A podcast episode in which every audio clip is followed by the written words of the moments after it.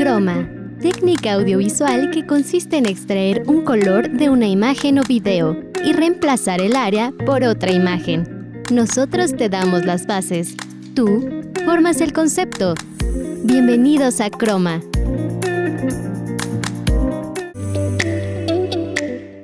Hola y bienvenidos sean a una nueva edición de Croma. Hoy es uno especial porque estoy aquí con Valentina González. Hola Cris, muchas gracias por invitarme a este programa tan icónico, increíble, fantabuloso.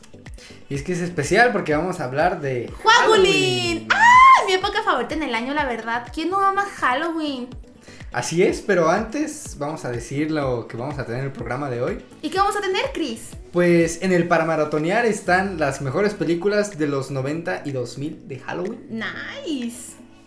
En Desármalo tenemos cómo funciona una máquina para los helados. En el Facitec tenemos los mejores gadgets de limpieza para el hogar. Y como una nota especial, todo sobre el Mundial de Fútbol.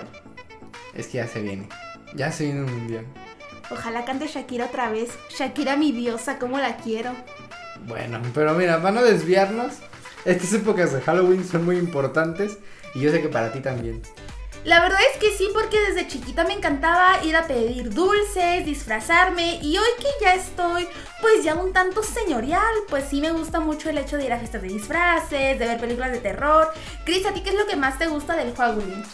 Pues a mí me gusta mucho ver películas, creo que es mi parte favorita. También ir a fiestas, las que tú organizas, también están Se muy vienen cosas muy grandes. Pero creo que me gusta más, sí, la parte de quedarme a ver pelis. Eso es lo casa. mejor de Halloween, la neta. O sea, ver una buena peli que te haga reflexionar sobre. A ver, por ejemplo, ¿para ti cuál peli es mejor? ¿Halloween o la de Freddy Krueger? Mm, ¿Te parece si te la contesto ahorita regresando del Paramaratonear? Me late, me late. Vamos para maratonear. Para maratonear.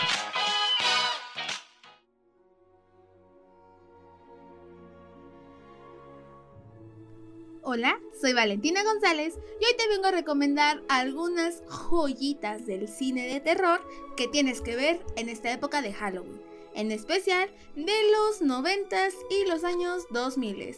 Sin duda te van a traer algo de nostalgia. Sin duda un clásico de la época es The Nightmare Before Christmas, que es un clásico de la época dirigida por Tim Burton, donde mezcla dos fiestas geniales, Navidad y Noche de Brujas.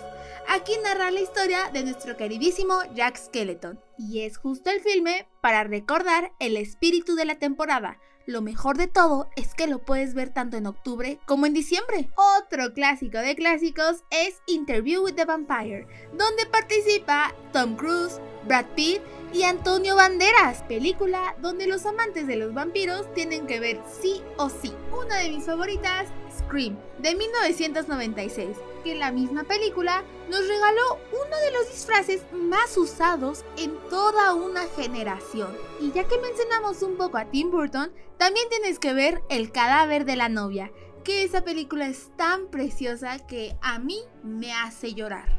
Si quieres ver algo un poco más de miedo y que te genere ese suspenso, no te puedes perder Viernes 13 o la película española Rec, donde se va narrando poco a poco cómo una reportera y su camarógrafo graban la terrible epidemia de una enfermedad. Otra película que tampoco te puedes perder es Coraline y la puerta secreta, donde narra la historia de la joven Coraline Jones, quien viaja entre dos mundos y vive aventuras fantásticas y un tanto peculiares. Y dinos, ¿cuál es tu película favorita para estas fechas? Bueno, pues muchas gracias a Vale por esa nota de las mejores películas de los 90s y 2000s. Pero nos quedamos con la pregunta que me hiciste de qué prefiero si Freddy contra Jason o las de Halloween. Redobles, por favor. Mm, yo siento. Ay, es que es muy difícil. Pero yo creo que.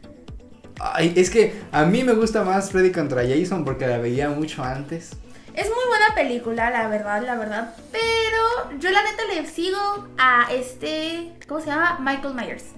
Sí. Porque es indestructible, indestructible el vato, la neta. O sea, ¿cuántas películas han sacado de la misma saga? Y aún no se muere. Y eso que no hemos visto, la nueva que acaba de salir en cine, de eh, Halloween Ends. Pero mm, bueno, yo he escuchado como que no está tan buena, ¿no? El Sí, cierre. es lo que dicen, pero es que ella es una saga eterna. O sea, siempre muere el vato, pero siempre lo logran resucitar para que la saga no muera. Y eso es lo que hace tediosa a la misma película. Pero yo siento que siguen sacando porque ya es como un valor sentimental, ¿no crees? Sí, aparte, o sea, pues ha ido envejeciendo, ¿no? La personaje principal Ay, con todas las chula, cómo la películas. quiero. Pero mira, antes de seguir, vamos a escuchar el Facitec de la semana con Betty, hablando de los gadgets para limpieza del hogar. ¡Vamos!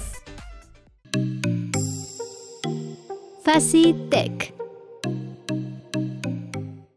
Hola, el día de hoy en Facitech te voy a contar de algunos gadgets que nos ayudarán a mantener nuestro hogar limpísimo. Inicio con Dyson V8 Fluffy. Es difícil que se le escape algo a esta aspiradora que se puede utilizar sin cables hasta por 40 minutos, lo que es útil para limpiar el asiento del auto o un rincón digamos un tanto alejado de la habitación. Cuenta con características como un motor digital Dyson para una succión potente, expulsión de polvo y residuos de forma higiénica.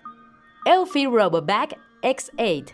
Son varias las ventajas que nos ofrece esta aspiradora robot. Tecnología de doble turbina para una mayor potencia de succión y mejor desempeño cuando se trata del pelo de nuestras mascotas. Asimismo, como el aumento de potencia automático cuando se requiere de una fuerza de aspiración adicional, por ejemplo, en un piso duro o alfombra. Mini aspiradora de escritorio. Esta aspiradora llamada Odystar sale al rescate cuando tenemos suficiente polvo en nuestro escritorio, ya que ofrece hasta 400 minutos de autonomía con una sola carga. Cuenta con una boquilla de captura que recoge desechos más grandes sin que eso implique hacer ruido estrenduoso y es muy fácil de manejar. Y por último, un purificador de aire. Estos detectan y capturan los contaminantes y después proyectan aire limpio en toda la habitación. En esta ocasión les recomendamos el de la marca Pure Cold. Yo soy Beatriz Andalón, hasta la próxima. Muchas gracias Betty por esa nota, la verdad yo creo que va a servir de mucho. Y pues ya estamos de regreso aquí para seguir hablando de esto, ¿no? Oye, eh, yo sé que estamos acá en México y a lo mejor el Halloween acá es- se ve diferente, ¿no? Porque está muy diferente con el Día de Muertos, ¿no? Pues fíjate que, o sea, la diferencia es muy notable porque ambas fiestas, a pesar de que se lleven por días de diferencia, o sea, literal es 31, primero y segundo de noviembre, tienen contextos muy diferentes, ya que Halloween yo siento que se lleva más por la mercadotecnia, ¿no crees? Sí. Como que es una festividad traída de Estados Unidos y acá México dijo, papi, vamos a meterle toda la mercadotecnia posible. Sí, pues es que Halloween ves pelis, hacen fiestas, los dulces. Las decoraciones de Walmart. Exacto, en todos lados ves ya desde septiembre o meses antes. Y luego, pues Día de Muertos es más como familiar. Más como Coco. Ándale, como Coco. De hecho, Coco es la única película que hay de Día de Muertos. No es cierto, también el libro de la... Bueno, pero mira, antes de seguir hablando, vamos a nuestro primer corte y regresamos. No se muevan, estamos en croma. No te desconectes, en un momento seguiremos con más, aquí, en Croma. Continuamos. Recuerda que estás escuchando Croma. Ya estamos de regreso después de un pequeño corte. Estábamos hablando de toda esta época de Halloween, pero antes de seguir, recuerden que todos los episodios de Chroma están disponibles en Spotify, Apple Music y todas las plataformas de streaming de audio. Ojito. Oye, Chris, hablando de Coco, me quedé muy impactada de que solo conoces esa película de, de Día de Muertos. ¿Cuál es tu peli favorita de Halloween y Día de Muertos? O sea, cualquiera de las dos. Pues de Día de Muertos nomás hay una, pero... Que no, Chris, no. Hay más de Coco. A ver, de Halloween, Ajá. yo diría que las de Freddy Krueger. Sí, es Sí. tu línea completa. Es que sí, no, de antes, mm, o sea, con mi familia y así, o con amigos. De hecho, tenía un amigo, mi mejor amigo, Román. Saludos. Saludos, Román, si estás escuchando esto. Pero con él, cuando era así Halloween, nos vestíamos de que él de Freddy Krueger y yo de Jason, por la película de Freddy contra Jason. Dios, qué bonito. No, sí. Era de mis películas favoritas. Y de Día de Muertos, pues es que nomás hay una, te digo, pues yo creo que Coco. Es que hay más, Cristian, no puedo con eso. Mira, de Día de Muertos está Coco, el libro de la vida. Y yo considero, considero de Día de Muertos toda la, toda la saga de la leyenda de la Nahuala. O sea, la Nahuala, la Llorona, el Charro Negro. ¿Cuál otra está? La de las momias. Yo creo que eso te lo estás inventando tú. Mira, vamos a hacer una encuesta en Instagram y ustedes voten, por favor. Por favor, vayan a votar. sí son de Día de Muertos toda la leyenda de la Nahuala o no. A ver, ¿y de Halloween? Pues mira, de Halloween, mi peli favorita de todos los tiempos es Scream. Es que Sí. me encanta. Y lo chistoso es que solo me gusta la 1 y la última que salió. La 5 me parece. Esa la fuimos a ver, ¿no? Sí, la fuimos a ver, está muy icónica. Siento que es mi peli favorita, tanto los diálogos como todo lo que te plantean. Y lo chistoso es que hay una parodia de la misma, ¿no? Que todos Ah, sí. de ley hemos visto.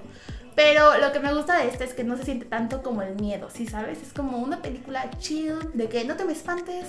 Te estamos planteando que no somos una peli de terror cualquiera, nos estamos burlando incluso de las tramas de las películas de terror, pero somos una peli de terror, o sea, juegan con tu mente. Sí, está padre. Esas pelis que tienen como terror psicológico Sí, están sí, muy sí. buenas porque como que te hacen ver todo así como tranquilo al inicio, te vas luego, acostumbrando ¡pum! y paz, de De repente. la nada. También las de Viernes 13 están muy buenas. Sí, está. ¿Sabes qué peli me daba mucho miedo chiquita? Que ahorita que las estoy volviendo a ver, digo, no dan miedo. ¿Cuál? Las del Chucky. Ah. Me da mucho miedo. Es que, a ver, si te encontraras al Chucky, ¿tú qué harías con el Chucky? Lo pateo. O sea, ¿por qué nadie hizo eso? ¿Por qué nadie lo pateaba y ya? No, pero tienes razón, a mí también me da mucho miedo eh, porque no sé si te acuerdas, pero hay una parte en la que se pone a hablar como en otro idioma y yo ahí decía como de, ay Dios, Tú algo como va a pasar Dios aquí". mío, ¿por qué está hablando en otro idioma? Sí, yo decía como de, ay, qué loco. ¿Y has visto la serie que salió en Star Plus? No, no lo he visto. Dios, está buenísima, la verdad se la recomiendo a todos. Una joyita de serie. Si quieren maratonear, para maratonear, este Halloween, la serie de Chucky, 10 de 10. Ahorita seguimos hablando de eso porque tenemos que ir al desármalo de la semana. Vamos. Desármalo.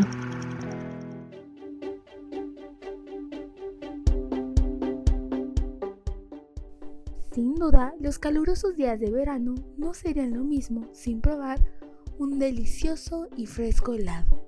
Mientras caminas por tu ciudad, por la playa, por el centro comercial o simplemente si tienes algún antojito. Basta con ir al negocio de helados más cerca de tu ciudad y listo, ya tienes un delicioso y dulce manjar.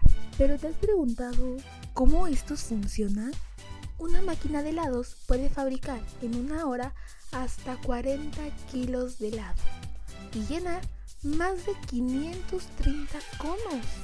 El diseño de la máquina es muy sencillo, ya que este incluye el contenedor en el que se vierte la mezcla de los ingredientes, que previamente ha sido procesado en la máquina de pasteurización. Esto permite evitar la contaminación bacteriana y aumenta la viscosidad de la masa de helado. Después, esta se hace pasar por un chorro de aire, lo que permite aumentar su volumen hasta casi 90 o 100. La función de la máquina para hacer helados es un dispositivo que gira y se enfría al banco o a la olla, permitiendo que la mezcla en el interior que se ha formado se convierta en helado. Además, los cocineros también pueden usar esta máquina de helados para hacer sorbetes, helados sin lácteos y muchas, muchas cosas más. Ahora ya lo sabes, cuando vayas a tu heladería favorita y pidas ese helado delicioso, ya sabrás cómo es que funcionan estas máquinas. Para ustedes, Valentina González. Hasta la próxima.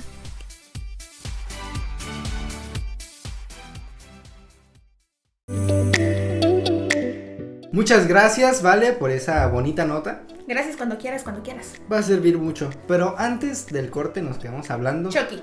Ajá, exacto, de Chucky.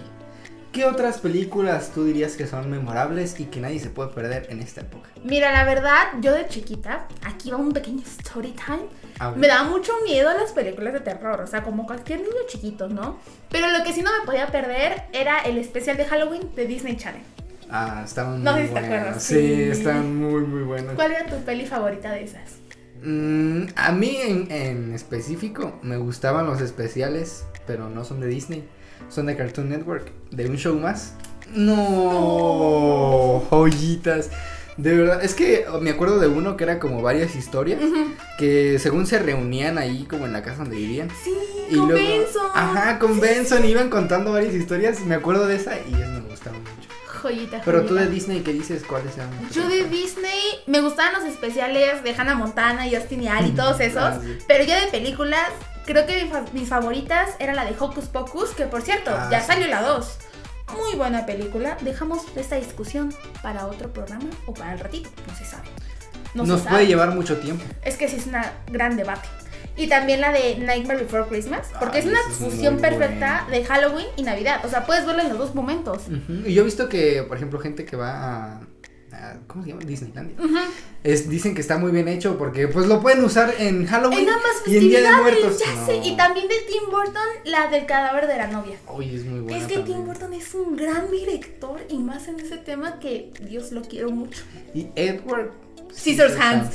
Sí. No. Me hace llorar. Esa está muy linda. bonita. Sí, Pero no sé por qué esa peli no la. Como que no la asocio tanto con Halloween. Como que siempre la asocio más con Navidad. No sé por qué. Es que tiene como una vibe navideña, porque Sí. como que todo se relata en invierno. Pero chance no es tanto de. Bueno, es que sí es más o menos de Halloween. Pero no tanto porque la trama es como muy tierna. O sea, le hacía un Sí. bullying. Sí. Yo lo quería abrazar. Pero me daba miedo. Pero lo quería abrazar. Era una fusión rara. Está extraño. Y ahí también salía Winona. Que en esa época salió en un montón de pelis así también. Beetlejuice. Ah, Beetlejuice. También Drácula. De Bram Stoker. Que hace poquito la vi. ¿Y qué tal? No, está muy buena. Joyita Tienes de que peli. verla, si no Joyita de peli. ¿Sabes también cuál está muy buena? ¿Cuál? El Resplandor. Sí, es muy buena película, la verdad. El resplandor, psicosis, ¿cuál otra de esa época? Se me, va- se me está yendo el avión, pero no se preocupen, que vamos a un corte y regresamos. Tal vez recupere la idea que tenía en mente. No se vayan. No te desconectes, en un momento seguiremos con más, aquí, en Croma. Continuamos. Recuerda que estás escuchando Croma. El Mundial de Qatar 2022 está justo por comenzar, así que como marco histórico vengo a hablarles de la primera cita mundialista, la de Uruguay en 1930, que se hizo aquí precisamente porque la FIFA le concedió este honor a Uruguay debido a los dos títulos olímpicos que había conseguido en 1924 y en 1928. Es el primer mundial que se jugó en una sola ciudad, en Montevideo, precisamente en tres estadios, en el Estadio Opositos, el Gran Parque Central y en el Centenario. Se invitó a jugar a todos los miembros de la FIFA, pero debido a la caída de la bolsa en 1929, solamente 13 selecciones aceptaron la invitación. Entre esos iba México, pero sufrió grandes humillaciones ante Chile, Argentina y Francia. Aún así, la final fue entre Uruguay y Argentina, una final de barrio, donde los argentinos eran más tácticos, más técnicos y los uruguayos más fuertes. Esa fue la razón por la que terminaron siendo los primeros campeones del mundo, y en tercer lugar quedó Estados Unidos. Y así es como nacía este hermoso torneo que está próximo a disputarse el 20 de noviembre de 2022. Ya estamos de regreso y ya casi nos despedimos, ¿vale? Tristemente. triste asunto. Así es. Pero muy interesante esa nota de- del mundial. Ya recordé lo que quería decir. ¿Qué querías decir? Lo de Carrie. Qué Mm. buena película, la verdad. Oye, hablando de Carrie, ¿de qué te vas a disfrazar este Halloween? Ay, tengo la duda, ¿eh? Porque se me antoja algo de... Es que ya ves que ahora se pueden usar disfraces de todo tipo. Sí, ¿no? sí, sí, sí, sabidísimo. Y se me antojaba algo como de Forrest Gump. O no sé, incluso algo de Freddy Krueger. O de Messi, por el mundial. De Messi digo. por el mundial, claro. Es que queda con la, con la época. Sí, y con la nota que nos acabas de presentar. Por cierto, Exacto. qué bonita nota, Cris. Muchas gracias. Pero ¿sabes cuál disfraz siento que está ya muy choteado este año? ¿Cuál? El de Spider-Man. Híjole, ¿sabes cuál yo siento que está muy choteado? ¿Cuál? El de pirata. El de pirata. Sí, sale en todo TikTok, no me lo puedo creer. Es que está muy fácil nada más ponerte un sombrerito. Sí, ya. Y este eso está muy bonito, está muy bonito. Pero siento que los disfraces que más se van a repetir este año va a ser Spider-Man, Pirata. Yo digo que las hadas también ot- otra vez, no lo sé. Porque las, Las hadas, hadas. estuvo muy en tendencia el año pasado, pero este año no tanto. Entonces, chance de los hombres de negro. Chance. Yo me acuerdo que el año pasado un montón de gente estaba con lo del calamar. Ay, sí. Este año no sé con qué. Cobra Kai. no creo, Cobra Kai nunca he visto un disfraz de Cobra Kai, fíjate. Yo tampoco nunca he visto uno de Cobra Kai. Pero tú de qué te vas a disfrazar? Yo me voy a disfrazar de El diario de la princesa de Mia Termópolis. ¡Ay! La neta muy emocionada me encuentro. A ver, ¿cuál dirías que ha sido tu mejor disfraz en todos estos El de años? Pitbull. El de Pitbull. Fue muy icónico ir a la escuela pelona. Yo me acuerdo que te rapaste para esa ocasión. Sí, sí, es que uno entra en personaje y lo siente. Claro, yo la verdad creo que no he tenido uno así como memorable. Yo siento que el de Rocky es El de Rocky. memorable. Sí, Ese de sí, Rocky sí, sí, estuvo muy icónico. Me puse ¿eh? las vendas Sí, en las manos. y todo, todo. hasta te pintaste un moretón, la neta, mi respeto. Claro, todo me maquillé para la ocasión y de hecho esa fiesta estuvo muy buena. Por esto y más, amamos Halloween. Así es, pero mira, tristemente ya llegamos al final. ya nos tenemos que despedir, pero antes hay que agradecer a todo el equipo de trabajo en Croma, Betty, que es la productora, tú, asistente de producción. Yo esta semana estuve en la locución, que bueno, ya van algunas semanas, ¿verdad? Pero muchas gracias a también todos ustedes que se quedaron acá. Esperamos que les haya gustado mucho esta, este especial y a lo mejor pues seguimos aventándonos así de a dos, ¿no? En un programa. Estaría muy icónico, la verdad. Sí, está muy padre, pero bueno, ya nos despedimos y los dejamos con esta canción que yo sé que a ti te gusta mucho, Skater Boy de Avril Lavigne. Hasta la próxima. Nos escuchamos la siguiente semana.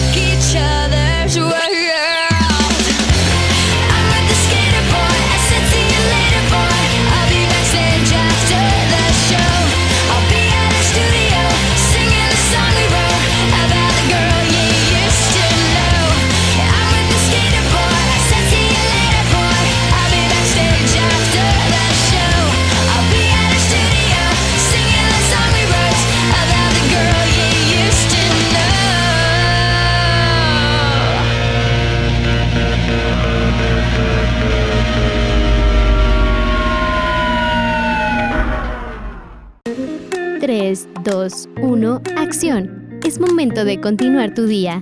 Te esperamos la siguiente semana aquí, en Croma.